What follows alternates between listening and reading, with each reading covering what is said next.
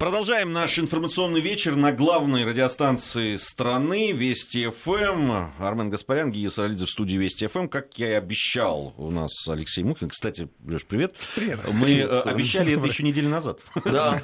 Мы сказали, что вот, анонсы недели. когда анонсы недели составили, что вот мы говорили о том, что вот будут э, там очень много мероприятий, связанных с предстоящими президентскими выборами. И вот так как раз Алексей Мухин у нас и будет это все комментировать. И действительно, наверное, да, э, э, э, много на этой прошедшей ну, неделе. съезда сегодня да, только. Да, Сколько? сегодня. Четыре? Да, если честно, вообще в течение всей недели любые там высказывания да, президента, любые высказывания из лагерей там, различных партий, они все воспринимались уже вот в этом ракурсе, да, вот с этой точки зрения. Да. Ну, мы действительно вступаем в вернее, уже вступили. Ну, честно говоря, он плавно вошел в избирательную кампанию, потому что он давно э, занимается формированием смыслов и формированием образов будущего. Э, и, ну, как-то вот для тех, кто наблюдает за ним постоянно, я понимаю, что событий происходит много, но мы-то наблюдаем за этим постоянно, это произошло как-то так незаметно. Хотя, на самом деле, видно, что он, так сказать, сконцентрировался перед этими мероприятиями, и на мероприятии фронта сегодня на съезде «Единой России» он очень хорошо и качественно выступил. По сути, сформировав контекст э, той повестки э, предвыборной кампании, которую он будет отрабатывать в ближайшие там, 2-3 месяца. Если... Леш, а не слишком короткое выступление было? 17 минут на съезде. Все просто ждали большего. А на УНФ еще меньше. А о чем говорить-то? ну, можно много говорить, 40 минут по бумажке и так далее, но мне кажется, что вот именно такая эмоциональная а, подача а, политических лозунгов э, и постановка задач, она и лучше всего воспринимается тем аудитории, той аудитории, на которую это рассчитано. Мне, мне например, всего хватило. Алексей, вот, э, как слушатель э. Что, что мы говорили по, по поводу да, там большой пресс-конференции президента, что да, выступление э, на съезде э, вот сегодня, что на э, Российском национальном фронте, везде превалирует внутренняя повестка. Везде. И да, если мы раньше, раньше видели, что президент очень много времени уделяет да, там, и международной обстановке и так далее, сейчас вот просто ну, так обозначается, да, вот то, о чем много раз уже говорили, э, да, там, э, что мы будем делать на международной арене, как мы будем реагировать на вызовы и так далее. Достаточно скупо во всем пунктирно да, обозначен. Нет. При этом очень много уделяется повестке внутренней и очень много уделяется отношению к простым людям. Это то, что волнует его, это то, что волнует население. И здесь интересы совпали. Я объясню, почему мне, как обычно, так с ехицей говорят, а что не раньше? Ну, во-первых, раньше то же самое было, на, если послушать на совещаниях, на выступлениях, Путин говорил приблизительно то же самое и требовал от, своих, от своего кабинета министров и так далее. Но сейчас уникальный момент. Сейчас же произойдет, в любом случае, по закону произойдет перезагрузка кабинета министров. К этому времени будет подготовлена, судя по всему, и глобальная, ну, не глобальная даже, но масштабная, во всяком случае, замена губернаторского корпуса, тех, кто не справляется. Ну, потому что так, что называется, сошлись политические звезды. А, традиционно с окончанием президентского периода и началом нового президентского периода происходит эта перезагрузка. Более того, я могу даже анонсировать так, несколько административных реформ на ведомственном уровне произойдет. Потому что, ну, понятно, назрели эти реформы, и надо менять а, очень серьезно уровень компетенции, уровень ответственности, повышая уровень компетенции, повышая уровень ответственности, менять вот то, о чем мы говорили на прошлой неделе в том числе и в сфере спорта. Там еще будут силовые ведомства, судя по всему. А, еще ряд, ну не буду пока портить, что называется, праздник людям новогодний. Некоторым уже испортил. Ну да, да, да. Ну пускай думают так о том, что предстоит. Да, так что вхождение президента в э, компанию, ну, произойдет плавно. И вот, кстати, мы болтали перед эфиром. Я не уверен, что будет сформирован штаб в классическом виде этого э, слова, э, в смысле этого слова, потому что... Э, а зачем? А, люди знают Владимира Владимировича, он довольно давно исполняет свои обязанности, неплохо исполняет, как э, э, можно судить по его политическим рейтингам. А, штаб, ну, в том виде, чтобы, э, чтобы что? Чтобы раскручивать Путина, я думаю, это не надо. А чтобы, так сказать, формально вести какую-то работу избирательную, но это тоже не надо, для этого достаточно инициативной группы. Нет, вполне вероятно, что и будет организован штаб, но я просто не понимаю, зачем. Ну, а координировать-то все это кто будет? Инициативная группа да, или какие-то определенные люди? А совершенно верно. Я вот думаю, что Владимир Владимирович здесь новое слово в политтехнологиях скажет и победит своих э, оппонентов без штаба. Представляешь, какое унижение будет? Это страшный удар вообще по самолюбию, по самолюбию очень, да, очень многих да, людей. Да, да, да, да. Но это, но это интересный ход, на самом деле. Ну, я вот возвращаюсь к тому, вот, да, э, какие задачи обозначает президент. Он ведь достаточно жесткие вещи говорит. Он, он, он сказал, да, там, ну, он сказал об унизительном масштабе бедности в России. Ну, из уст президента, да, услышать... Э, это... Он это говорит регулярно. Он это говорит регулярно, просто сейчас это воспринимается с точки зрения предвыборной борьбы и остро. Он говорит об этом эмоционально. Я думаю, что в ближайшее время он еще много чего скажет хорошего, в кавычках, о тех людях, которые не исполняют, к примеру, майские указы. И которые всегда, весь этот период, все эти э, шесть лет делали вид, что это невозможно, что это вообще что такое, но это предвыборное обязательство и так далее. Они подставили своего президента. Мне кажется, нужно отвечать. Но тогда он выбит По абсолютно мне, все давно уже надо, Давно уже надо отвечать. Там вот тоже было сказано, да, там, что не надо бронзоветь. Там это, на мой взгляд, не то, что не надо бронзоветь. Некоторым уже надо посмотреть на, на себя в зеркало и понять, что они давно забронзовели уже. Все так. Они, особенно когда мы говорим о региональных элитах, понимаешь, вот. они, они себя ведут просто как князьки, как царьки. Ну, вот, и, и это недопустимо просто. Да не то, что недопустимо. Ну, ты заметил, наверное, что у ФСБ даются все новые и новые полномочия. Там в недрах Государственной Думы опять еще один законопроектик бродит о дополнительных полномочиях, но он связан не совсем с региональными э, компетенциями, потому что там все в порядке, там все идет, что называется, своим чередом и очень интенсивно. А это касается э, спецсубъектов прежде всего. То есть решение компетенции ФСБ в отношении спецсубъектов. Это, на самом деле, щеко... приятно щекочет нервы тем, кто внимательно следит за тем, что будет ли это реализовано, и неприятно щекочет нервы, собственно, спецсубъектам. Но а... это выбита повестка тогда у всей оппозиции, потому что если речь, речь идет о том, чтобы обратить внимание на вот эти вот элиты, тогда я не понимаю, с чем оппозиция остается. Я напомнил бы слова Владимира Владимировича Путина еще в 2007 году, когда его спросили, а что вы будете когда делать, когда уйдете? Он говорит, ну что, говорит, уйду в оппозицию, буду правительство ругать. Вот. Чем сейчас, собственно, он и занимается все эти шесть лет. Он, правда, не ругал правительство так, но журил жестко довольно. Вот.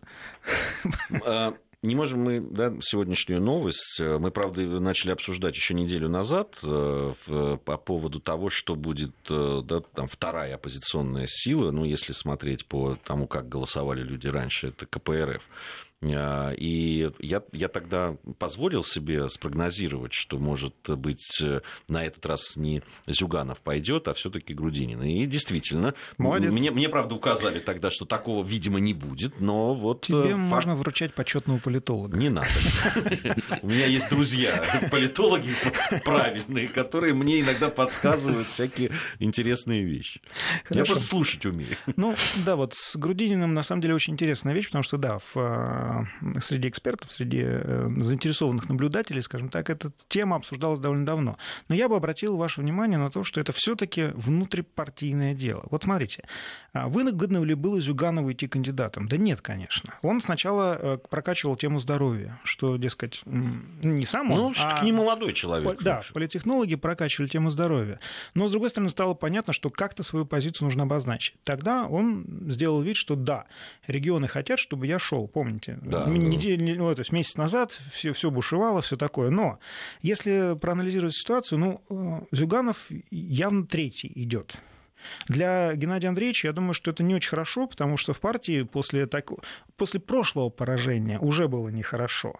А сейчас, в преддверии, скажем так, серьезных изменений в руководстве партии, вообще нехорошо бы было, если бы он пришел третьим. Если бы вызвал кого-то из соратников, тут же, что называется, его нарисовали преемником. И опять нехорошо, потому что многие бы метнулись в его, под него. И опять внутри партии назревал бы раскол. А КПРФ, я так понимаю, следующий раскол уже не переживет. Семигину было достаточно уже ясно, что это очень опасные штуки. А пригласить человека со стороны, и возглавить, вот Армен мне подсказал, что Геннадий Андреевич будет иметь отношение к избирательному штабу, да, то есть да. контролировать ситуацию. Он, это милое он дело. То есть, по сути, по сути, Геннадий Андреевич очень хорошо сманеврировал. Он и партию сохранит, и э, здоровье. Поправит, не участвуя в президентской кампании. Потому что это все-таки затратно, да. Вот сейчас прямо на лентах новостей читаю, что э, Владимир Вольфович Жириновский э, назвал кандидатуру Грудинина достойной. Почему так реагирует? А, кстати, да. мы, же, мы же знаем, как обычно э, Владимир Вольфович реагирует на коммунистов и их... Э, и колхозников как... особенно, как он орал на Харитонова, уберите своего колхозника отсюда. Э, в 2003 Владимир Вольфович предвкуша... предвкушает удушение в объятиях. Это одна из э, его любимых, я так понимаю, форм взаимодействия с оппонентами. Это будет удушение в объятиях. Я бы на месте Павла Грудинина насторожился. Раз Владимир Вольфович Ласков, значит, грядут политические объятия, возможно, смертельного свойства.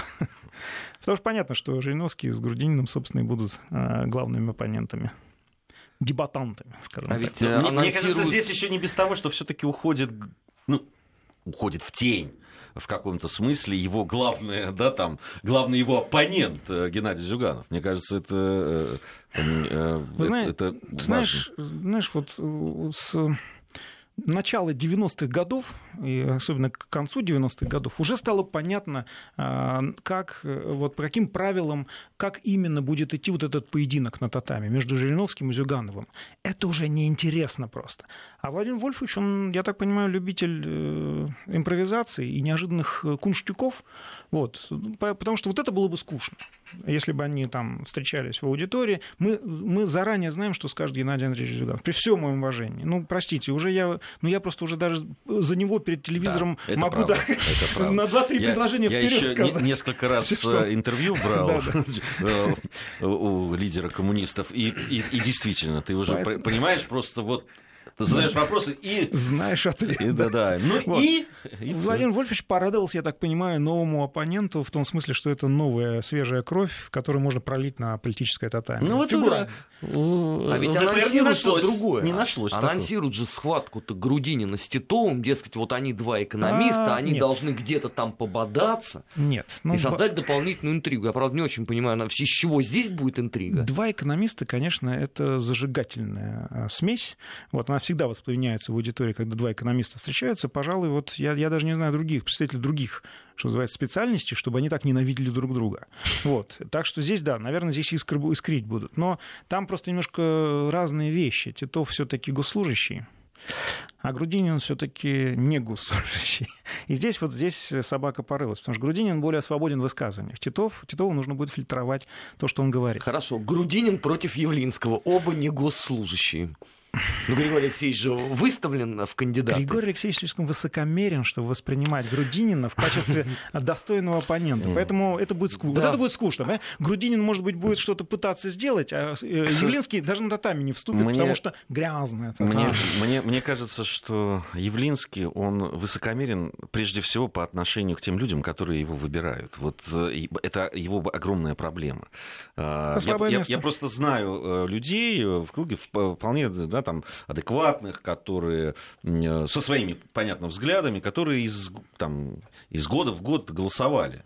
Э, верно за, голосовали. Верно голосовали да. за яблоко и так далее. Он, э, он даже некоторые свои поступки, когда требовалось что-то объяснить, э, этим людям и что-то да, там доказать или, я не знаю, иногда просто попросить прощения. Такое тоже бывало он никогда до этого не. Ну, кстати, не, мне Явлинский, с его точки зрения не опускался. Явлинский мне напоминает Майкла Бома, как это ни странно. Майкл Бом тоже очень странно относится к своим слушателям. И мы вот недавно с ним поспорили. Я говорю, слушай, ну ты свою позицию должен раскрывать. Ты просто говоришь какие-то жесткие вещи и вызываешь ну, жесткую реакцию в свой адрес. А ее нужно разжевывать.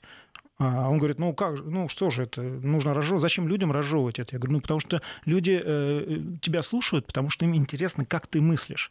А вот Григорий Явлинский предлагает просто рецепты, которые принимаете, либо нет. Так не бывает. Политик, э, извините уж, я наблюдаю Явлинского очень давно, политик должен э, уметь владеть аудиторией, а не только возвышаться над ней.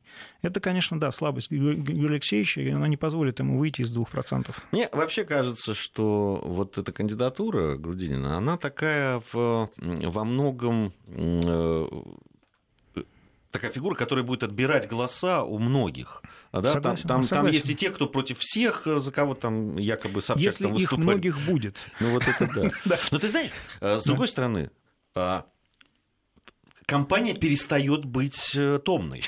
ну, явно. Вот да, там э, все становится интересно, правда. А Просто вот... следить. Нет, Даже 7 затем... человек-то точно с гарантией будет, что тоже немало. Э, я, я бы еще не закрывал список, он открытый еще, претендентов. Я бы, я краем глаза наблюдаю за Юрием Болдыревым, он, правда, выдвинут от блока, который не может предоставить ему возможность там, собрать 100 подписей вместо 300 тысяч, 100 тысяч подписей вместо 300 тысяч. Но вот Болдырев, пожалуй, из разряда как раз вот э, из обоймы Грудинина. Вот если они столкнутся, то там они просто разделят голоса, что называется, автоматически. Ну да, но mm. я так понимаю, что, и, судя по тому, что они очень так, довольно часто вместе появляются, все-таки они там в единой команде могут нет, оказаться. Нет, нет, а просто э, Грудинина выдвинул э, КПРФ, которая ему действительно проложила дорогу э, в компанию, гарантированно будет зарегистрирован.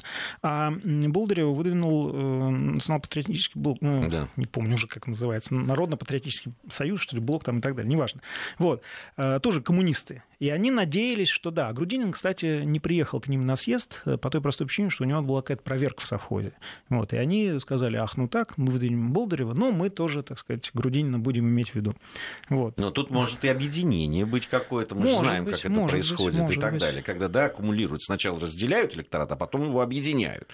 А, в, тут вот я говорю, интересно становится. А, я вот еще хотел бы о чем спросить. Э, вот там, да, с, э, мы, мы говорили уже политическая составляющая, да, там а, поговорили о том, что действительно обращают внимание на чаяния людей, в том числе, да, и их самых бедных людей, которых стало больше. А, вот по поводу э, говорил президент, когда встречался с богатыми людьми, так, так я их назову, э, вот, и с предпринимателями, он сказал о возвращении капитала. А, вот интересно. Э, Каждый раз он это говорит. Еще пять лет назад он сказал, ребята... Но, ну... Согласись, извини, что перебью, извини, он, он сказал это немножко на другом фоне. Да, там есть Э, определенные события во Франции, на Кипре там, и так далее, которые делают этот процесс более вероятным, я бы так сказал. Там события происходят в Вашингтоне, в общем. К февралю на контроль должны быть взяты все, я так понимаю, практически все э, россияне, которые имеют э, финансы за рубежом. Их порядка 100 тысяч. Вот именно на, эту, э, на это количество россиян, это не только крупняк, что называется, который к президенту ходит на встречи. Это и так называемый средний бизнес, среднекрупный бизнес, который вывозит гораздо больше, чем эти-то на виду. Эти-то как раз вот меньше, может быть, вывозят в том, э, их, во-первых, самих меньше, а во-вторых, они имеют ответственность перед президентом. Ну, кто у нас финансировал э, Сочинскую Олимпиаду? Ну, понятно, да, что эти ребята финансировали. Они же, э, надеясь на государственные преференции, они же здесь реализуют определенный социальный проект. То есть, в принципе, они-то и здесь тоже. А вот средний бизнес и средний крупный бизнес, он уже социальных обязательств перед президентом не имеет. И он, а их гораздо больше, этих ребят, и они, они вывозят там очень хорошо вывозят. Но президента они не слышат. Они все-таки надеются на американскую Фемиду, которая с повязкой на глазах и которая э, но, боюсь, надежды слабые, потому что еще вот 6 лет назад, объявляя национализацию элит, Путин говор... сказал, ребята, везите денежки назад, иначе будет вам плохо. Вот оно плохо, это и наступает уже. Оно уже наступило и дальше будет только жестче. Ну, может быть, они боялись, что если они привезут, здесь будет еще хуже. Вот тут же, тут, понимаешь, из двух зол, что называется. Да, но там это жестче просто. Там же средства просто морозятся, здесь можно договориться, а там средства морозятся. Им же несколько раз предлагали, но, ну, я не знаю, это же секрет Полишинеля, им предлагали неофициально, что ну вы давайте соберемся, обговорим эти условия, вы вернетесь, будет амнистия и так далее. Никто же не пошел на это. Ну, извините тогда. А там не будут спрашивать, не будут договариваться. Там просто морозят и забирают в интересах, что называется, материнского капитала в глобальном обидно. смысле этого слова. Обидно, честно за, слово. За Здесь нас заработали, обидно. туда, за да, нас, за нас, конечно. В смысле заработали? Гея, пожалуйста, не ну, надо. Хорошо, а? ладно. Наработали. Как сказать? Я, говорю, столько ворую, что, что я работаю. Так тяжело. Да, совершенно так тяжело. Поэтому не надо. Я прекрасно наблюдаю эти процессы. Если честно, так погано становится, когда люди говорят о том, что они зарабатывают эти деньги, они их не зарабатывают, они их воруют просто. Причем пользуясь тем, что пользуясь знанием слабостей системы правоохранительных органов, фискальных и так далее. Все же ушлые, все же жили в Советском Союзе имеют навык обмана государства очень хорошо. Поэтому, когда они говорят слово «заработали», у меня, честно говоря, сводит зубы от возмущения. Ну что, неужели все, нет людей, нет. которые зарабатывают? Конечно, ну, есть, конечно, есть. Это хорошие профессионалы, которые себя чувствуют очень уверенно, для которых, кстати, вот слово национализация лиц никак не звучит. Они и есть национальная элита. Потому что они здесь работают, они здесь зарабатывают, у них здесь дети, у них здесь дача и так далее. Вот и все. Так к ним, по-моему, все это и не относится изначально. Да, совершенно верно. Вот. Они же вне этого процесса. Вот именно. Президент как раз апеллировал к тем, кто здесь ворует, туда вывозит и думает, что спрятал. Ха-ха-ха. Мы уже обсуждали здесь трагический э, Михаила Касьянова пример, когда, да, он внезапно стал оппозиционером. Совершенно совершенно принудительно. Что да, ничто не предвещало да, Ничто не предвещало, он сам не знал, да, что вдруг ему придется стать оппозиционером. Я, я уже забыл эту фамилию. А просто, сейчас... Нет, просто он, он, когда был уволен с поста премьер-министра, он организовал МК-аналитика, компанию, уже нанял все, офис, все дела, и вдруг в течение месяца стал оппозиционером. Мы так подумали, прикинули одно к другому. Я так понимаю, была проведена какая-то беседа за рубежом. Типа, либо ты позиционер, либо у тебя денег нет. Вот он и стал оппозиционером. Алексей Мухин сегодня у нас в программе «Недельный отчет». После новостей продолжим. Недельный отчет. Подводим итоги. Анализируем главные события. Продолжаем подводить итоги недели. В студии Вести ФМ Армен Гаспарян. У нас в гостях Алексей Мухин. И я тут тоже. Алексей Мухин, генеральный директор Центра политической информации. Напомню, кто не знает. Э, э, ну, собственно, в гостях, э, это я сильно сказал, практически соведущий наш в наших программах по недельный отчет. Алексей, по поводу, э, ну, еще чуть-чуть э, поговорим, потом перейдем к международным событиям, тем более Борис Джонсон приехал, о, о, повеселил о. всех. Он теперь русофил какой-то. Русофил. Он вообще, он, он душка, чего там говорить. Как там Захаров сказал? Мимимишный. Люди со странным цветом волос всегда такие, такие люди. Это ты на Канандоле намекаешь? Нет, на тебя. рыжих. Э, чуть-чуть еще буквально все-таки о наших внутренних делах и о президентской кампании, которая набирает ход. Э, э, ведь сегодня появилась так называемая, я по-другому сказать могу, программа Ксении Собчак. Я честно вам скажу, ну, во-первых, я не очень понимаю, кто это все делает, а во-вторых, у меня абсолютно неубиваемая такое чувство, что это все троллинг какой-то, да? особенно вот в части э, прав там трансгендеров там и так далее. То есть, ну, когда даже Ксения... начните сначала название какое-то странноватое, 123 что там шага, ступени. Э, что-то каких-то сложных, каких-то трудных там, и так далее. Похоже на секту, да? Э, ну, во-первых, то есть тебя не, сторож... не сторожило, когда Ксения Собчак сказала, что она кандидат против всех, да? То есть с этого момента не было тебе все понятно. Нет, мне, знаешь, изначально было все понятно, скажу честно. Но троллинг просто, ну, реальный троллинг уже. Ну, даже, даже не прикрытый уже ничем, понимаешь? Ну, как люди умеют общаться с аудиторией, так они общаются. Троллинг – это один из основных краеугольных камней общения э, с населением оппозиции. Вот, потому что ну, понятно, что э, лучше всего сделать вид, что ты говоришь несерьезно, когда тебя начинают прихватывать за нежные места.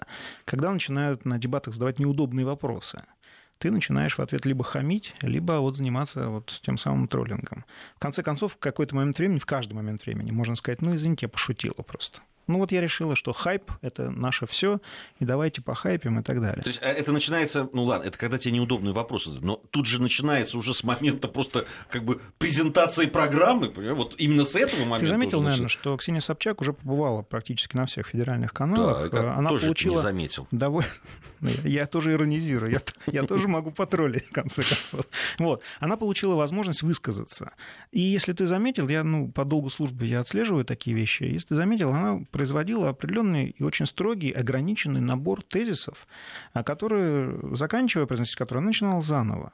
То есть, в принципе, э, это такая форма общения, которая не подразумевает э, то, что человек раскрывается, то, что он хочет показать, вот я хороший кандидат, давайте за меня проголосуем. Это э, такой запакованный информационный продукт, который продается. Но открывать его нет смысла, потому что они купят. А есть смысл э, создать такую обстановку, когда ты можешь, в принципе, и здесь сработать, и здесь вот такой товар покупается очень хорошо. Мне кажется, что Ксения Анатольевна Собчак себя сейчас упаковала в подарочную упаковку, с загадочным видом она всем носит и говорит, купите. А вот купите. Но, правда, насколько мне известно, э, крупняк, вот, кстати, те, кто собирался, Владимир Владимирович, пока денежек не дают. То есть пока у нее казна пуста. Может быть, я что-то не знаю, может быть, где-то на тайных счетах что-то уже и появилось. Она тут же сказала, она кинула тизер, говорит, вот 40 миллионов я свои вкладываю. Типа, ребята, Но это ничто для ребята, избирательной конечно, кампании. Конечно, Вот, я боюсь, что этих 40 миллионов просто нет. Вот, просто было сказано, что 40 миллионов. Ну, может, может быть, может быть. Вот, но она мне напоминает вот такую подарочную яркую упаковку, в коробочку, черный ящик, черный ящик, который продается. Яркий черный ящик. Да, а вот что там, никто не знает. Но западные сваты ведь ведь э, не стремятся... Западные, не, не, там не про Запад. Хотя э, э, как, избирательную кампанию она ввела тоже на Западе. И чем перешла дорогу тому же Навальному, кстати, который очень недоволен был этим. Потому что она начала его поляну просто окучивать. Не, ну, а сама поездка, поездка да. в, в Великобританию, да. да, там и так далее, это ну, указывало на это. Хорошо, оставим. Будем за этим следить внимательно.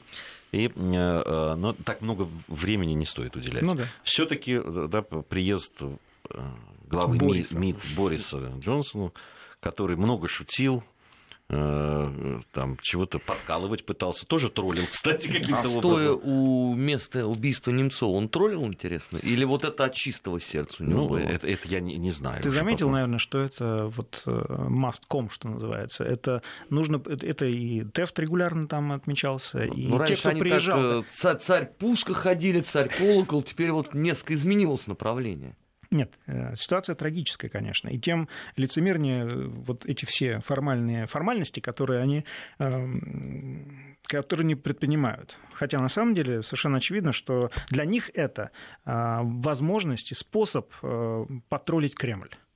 Но ты приехал сюда договариваться. Ну хорошо, Борис Джонсон приехал на разведку, это было очевидно.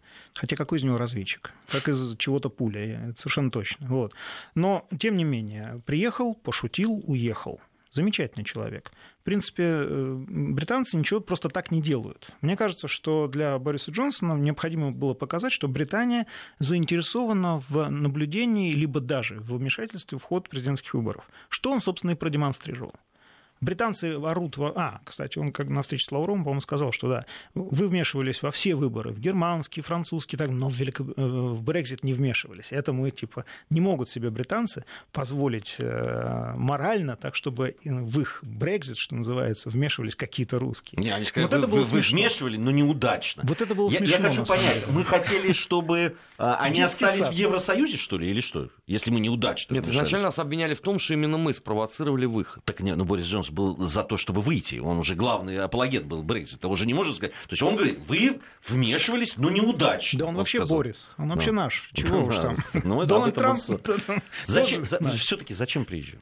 Ну вот зачем? Разведку, я же говорю. Британцы Чего раз, раз в 3-5 лет британцы делают громкое заявление о том, что мы готовы, мы хотим сотрудничать с Россией, мы готовы перезагрузить отношения и смотрят на нас. Это было вот 3 года назад, это было 6 лет назад и так далее. А это необходимо для того, чтобы это в том числе для внутрибританской аудитории, что, дескать, мы шаги-то делаем, мы руки протягиваем.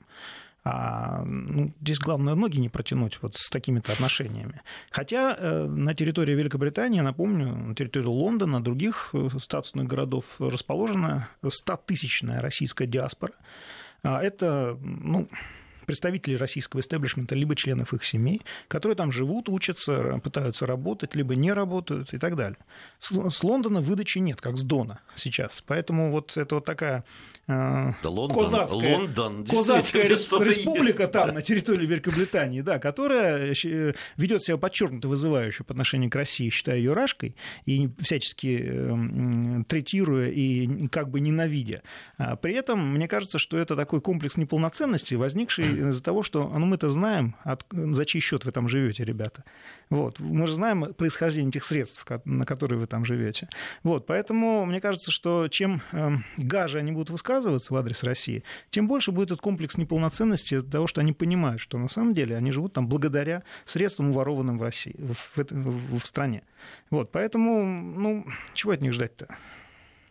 А Борис Джонсон, он представитель британской элиты, которая имеет вполне себе сформированный э, кодекс поведения по отношению к России. Это Великобритания еще там с незапамятных времен Ивана Грозного и до Ивана Грозного э, страна, которая всегда была оппонентом, очень жестким оппонентом России, Московии там, и так далее. Так, так все-таки они приезжают, Это чтобы традиции. обозначить, что мы э, вот мы протягиваем Таков... руку, но вы там это, или все-таки что-то разведать? Так, нет, такова, ну, британская разведка работает за Джонсона здесь все нормально. Я пошутил, на самом деле, что он на разведку приехал, тем более, что я сказал, что какой из него разведчик. Вот. А, просто это модель поведения. Британцы так делают, делают всегда. Они же белая раса господ, которая, как воля судя, показалась на маленьком острове, и с помощью Брекзита он, еще, он стал еще более маленьким. Судя по всему, он, э, Великобритания скоро перестанет быть объединенным королевством, я так подозреваю, что на стол это тоже повесит. Да это понятно. И превратится в Англию, в общем. Хотя закономерный итог, судя по анализу действий премьер-министра в последней когорты, начиная еще вот с э, ребят, ну, пожалуй, после Маргарет Тэтчер-то и не было э, политиков, которые там могли Великобританию сделать великой, в конце я, концов. Я бы еще с Белой поспорил, потому что если там проехаться по крупным городам, ладно, ну, север, там маленькие городки, понятно, там действительно это все есть есть еще э, англы и саксы. Вот, а вот э, с там Лондон, Манчестер, Ливерпуль, там э, ну, а вот начинается. Да, начинается ну, шовинизм. Нет, я вообще, ни, вообще никакого. Нет, это я думаю, что Борис Джонсон еще, еще была причина, кстати, это для всех иностранцев характерно. Он приехал посмотреть Россию. Он много слышал о том, что здесь ходят медведи, здесь люди голодают, едят ежиков, там, я не знаю, вот все такое. А он приехал просто посмотреть. Причем вот его программа, культурная программа, которую он отработал, она очень банальная, традиционная. Поэтому давайте не будем конспирологию наводить. Просто человек человеку было любопытно. Вот. Он приехал. А заодно это совпало там, с какими-то интересами каких-то лордов, которые... Ну, действительно, приехал и, и приехал. У нас э, сейчас информация о погоде, и э, затем мы вернемся э, в студию. Алексей Мухин, я напомню, сегодня в программе «Недельный отчет». Недельный отчет.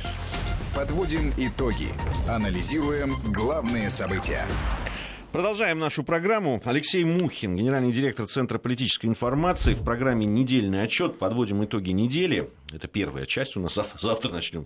Э, Еще э, вторая будет серия. Э, Но давайте от там, Бориса Джонсона продолжим такие заявления и различные события освещать, которые произошли на прошедшей неделе и касаются нас и как бы на международной арене. Безусловно, одно из главных таких событий это была новая национальная стратегия э, да, там, обороны США. Соединенных Штатов Америки, да, которую Концепция провозгласили. национальной безопасности Концепция... Соединенных Штатов Совершенно Америки. Совершенно верно. Точно. Да. Вот, именно так она называется. Оно у меня лично, да и, как я понимаю, стратегия. У, у, стратегия да, у многих э, людей, которые э, да, ее прочли и обсуждали у нас здесь, в России, она такое двойственное впечатление так это есть двойственный про- производит. Да, с одной стороны, нас называют э, теперь, то, то мы наставили в один ряд с Северной Кореей Ираном, да, там, теперь поставили в, в один ряд с Китаем. Ну, как- как-то нас вот так вот. Тут, то туда, то не очень знают, куда истерический документ, на самом деле, очень противоречивый. С- вот с именно. чем- с- именно с чем хорошее это- слово. Да, с чем это связано? Прежде всего, во-первых, писали его люди, которые, а, я так понимаю, приложили лапку свою к разрабатыванию э, русофрении, так называемой. То есть э, русофобия, которая замешана на политике, но имеет глубокие экономические корни, потому что вся вот эта вот э, вакханалия вокруг России, она связана лишь с одним. Мы стали глобальным экономическим конкурентом для США, становимся несмотря на то, что Китай им является, мы становимся. Поэтому США решили убить нас, пока мы маленькие, что называется. И вот с этим связано. Все это третирование, санкции и все остальное. Это первое. Второе. Есть Трамп и его объективная реальность, которую он сейчас представляет, будучи президентом США. У него есть вполне, вполне себе серьезные обязательства, которые он взял на себя в ходе избирательной кампании. Кстати, если вы заметили, он потихонечку их выполняет. Как бы это ни странно ни звучало, но шаг за шагом этот парень, что называется, добивается своего. Это не касается там, перезагрузки отношений с Россией, да и слава богу, потому что такие отношения более честные, на мой взгляд. Но это касается там, налоговой реформы, это касается лоббизма интересов США по всему миру. Помните, он поехал в Саудовскую Аравию, продал оружие на 100 миллиардов, поехал в Китай, на 200 миллиардов там зак- заключал соглашений. Собственно, он и выпол... ну, с Иерусалимом беда случилась, именно тоже его предвыборное обещание. На самом деле Трамп выполняет свое предвыборное обещание, как бы мы ни смеялись над ним и не смеялись над его прической. Uh, Предвыборное обещание по поводу нас вот как-то не очень может, не Вот. получается. А вот это интересно. А вот это ему и интерес- не даст никто, А вот он скрученный со всех сторон. Совершенно верно. Но, тем не менее, свое дело он туго знает. Он вот с экономикой, там все в порядке. Инвесторы, с которыми я разговаривал, они говорят, да, действительно, мы видим, что Он- то, что он делает, это действительно в интересах Америки, это действительно усиливает ее экономически. Ну, я не знаю, как там долгосрочные какие-то будут, но вот он же сейчас э, э, действительно очень серьезно понизил налоги. Очень Налоговые- серьезно. Но понизил налоги для кого? Для богатых богатых. Прикольно. Ну, там, там многих коснулось. Конечно, э, самые главные бенефициары – это богатые. Я так понимаю, это наказание за то, что именно они там прыгали по площадям и кричали «Трамп вон», «Трамп не наш президент» и так далее. То есть человек злопамятный. То сейчас он им это, так сказать, припомнил. Вот. Что касается концепции, э, вернее, стратегии. Ну, уйти от э, вот этой краеугольного камня, от «русские идут и спасайте», все это было бы глупо. Потому что все эти вещи, усиление Китая, назначение его главным противником, усиление России, назначение главным противником, Иран, КНДР и так далее, все это имеет целью а, надавить на Конгресс с целью получения денег. Пентагон и спецслужбы, коих в Соединенных Штатах Америки больше 50, они завязаны, за- заточены, вернее, под получение э, значительного количества средств, под увеличение э, получения. И вот, этот, вот эта стратегия, это документ, который они теперь будут подкладывать под каждого конгрессмена и говорить, слушайте, смотрите, какая беда. Э, Помнишь, недавно мы тоже обсуждали ан- анализ состояния э, вооруженных сил Соединенных Штатов Да, Америки, да. который оказывается бедственный. Этот документ тоже подкладывается под попку конгрессменам, чтобы они лучше видели, куда деньги надо выделять на самом деле. Наконец уже. Да, а конгрессмены ответили уже другим. Они говорят, а давайте проведем аудит Пентагона, который никогда не проводился, и так далее. Правда, вот люди, которые пытались это делать, почему-то погибают странным образом, ну, это за скобками оставим и так далее. Вот. Но мы сейчас наблюдаем вот с- борьбу, трагическую борьбу, противоречивую борьбу, борьбу с собой часто, американского истеблишмента. Наблюдать это увлекательно. Внимание, вопрос. Как это коснется нас? Не, будут ли, не будет ли в результате а, ситуация не сложится ли таким образом, что на нас повесят всех собак и назначат главными bad guys, что называется? А да, будет. уже не назначено? Слушай, я к этому и подвожу, да, конечно, конечно, ну это уже случилось. Вот, поэтому в России сейчас, в общем, уникальная ситуация, когда мы действительно можем вести себя немножко плохо, и нам за это ничего не будет, потому что мы уже bad guys. Это я намекаю просто. И, кстати, Путин сегодня намекнул на съезде, что мы хм, можем так себя вести на самом деле. Вот. А главный противник все-таки США, я настаиваю, это Китай. И с- от этого ему никуда не деться, США. И торговая война с Китаем будет. И торговая война за Европу будет. Вот. И здесь очень важно, много раз проводил эту мысль, пройти между Сциллой э, США и Харибдой Китая, России я имею в виду, и получить свое. Что, я думаю, мы прекрасно сделаем, Ну, тут- если не будем... Тут напрашивается там, дурака же, враг на выборах. моего врага же, ну, как известно, да, там, если... А мы это и сделали с Китаем. е- да, ну, я, Поэтому, а, а в чем опасность-то прохождения тогда? Просто не попасть под это вот э, Не попасть между, между ними, не попасть. Мы и США готовы дружить, причем серьезно готовы дружить. Мы-то, собственно, с ними не ссорились, это они с нами ну, а поссорились. Они, они, же, они нас же уже назначили плохими ребятами. Как же мы будем дружить? А что, с плохими не дружишь, что ли? Ну, Спроси как... девушек, они любят плохих парней. Ну, если, Америка, если Америку в этом смысле рассматривать. А почему нет? Да. Страна молодая. Ну, они же исходят из того, что Россия это женщина, у них же там есть модная теория, не знаю, Леш, ты слышал, что вот э, у Чайковского такие трогательные музыкальные да, произведения, да, да, значит, да. Россия это женщина по характеру. Ну, а Чайковский-то кто был? Ну тут не уточняется. Тут надо, тут надо в деталях разбираться, понимаешь? Вот.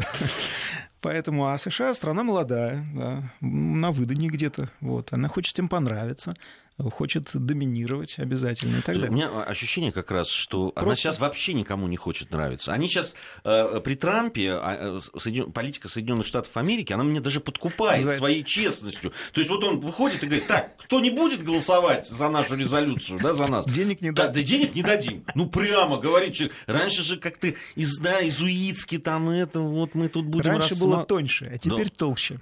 Ну, вот. тоже, тоже тонкостью назвать нельзя. Но сейчас просто, просто в лоб. Да, да, да. Не будете голосовать? а деньги Всё. отнимем. и сразу, и, и некоторые сразу, сразу предпочли вообще не голосовать. Да, вот это было замечательно. Мы там раз, мы здесь где-то, а, что? А, а мы не успели. Ну, что-то заблудились. Мы в туалет вышли. Да. Ну, просто детский сад, честное детский слово. Детский сад, абсолютно. Нет, но это на самом деле очень веселая ситуация, в которую попали США на последнее заседание ООН. И мне кажется, что, ну, самое интересное, что это их ничего не научит. Вот, судя по комментариям, которые давал и Трамп после этого, и, так, и другие ребята, это их ничему не научит. И слава богу. Пусть ребята делают э, те ошибки, которые они делают. На самом деле Америка стремительно теряет влияние в мире. Она, может быть, растет как региональный центр влияния, да. В экономическом смысле, возможно, там хорошие очень показатели и так далее. Но как мировой регулятор, доминанта мировая, все, ее уже не существует. Хорошо. А, Еще один вопрос по Соединенным Штатам Америки. Не так много времени остается у нас уже.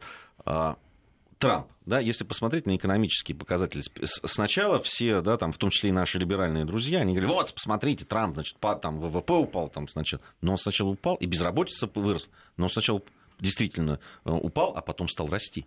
Так и он, сейчас показывать. Так он, вырос, вот так он вырос, потому что Трамп предпринял эти действия. Он упал-то как сразу после избрания Трампа из-за действий. Кого, кто был президентом, да, да, уже мало кто помнит, конечно, да, ну Барак Обама. Именно поэтому он упал, да. А потом с помощью действий Трампа он вырос. Поэтому...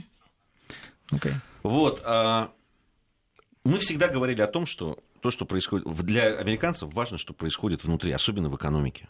Значит ли это, что Трамп вот явно, да, там, э, получив какие-то позитивные результаты э, в экономике, может рассчитывать на то, что поддержка его будет внутри страны увеличиться, а значит, у него будет больше шансов проводить свою политику дальше. Что делает Трамп? Какая его задача? Это продавать больше американских товаров вовне и завоевывать рынки. И высасывать ресурсов больше из других стран. И максимально безнаказанно, и максимально э, дешевле. Вот, собственно, что он делает. Если этому удастся, America will be great again.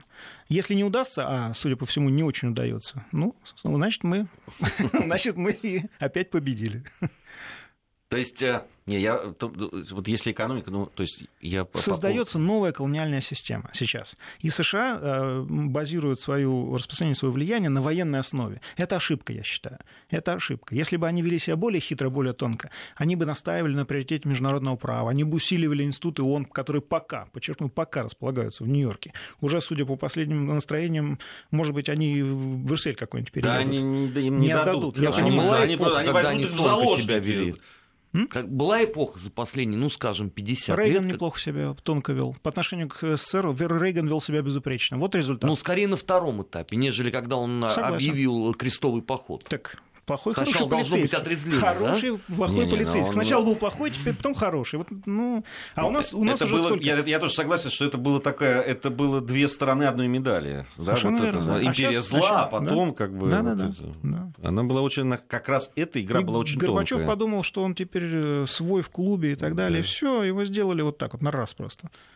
И результат, результат, результат разрушения большой страны. Но не извне, изнутри. Мы, по сути, не вынесли вот этого вот того, что что-то не получается у нас. И элиты какие-то странные стали продавать, что называется, Советский Союз чуть ли не Ну, походя там, прежде, просто. прежде всего, это было, конечно, предательство Это элит. внутреннее, предательство Ну, элит, я- да. Здесь трудно с этим спорить.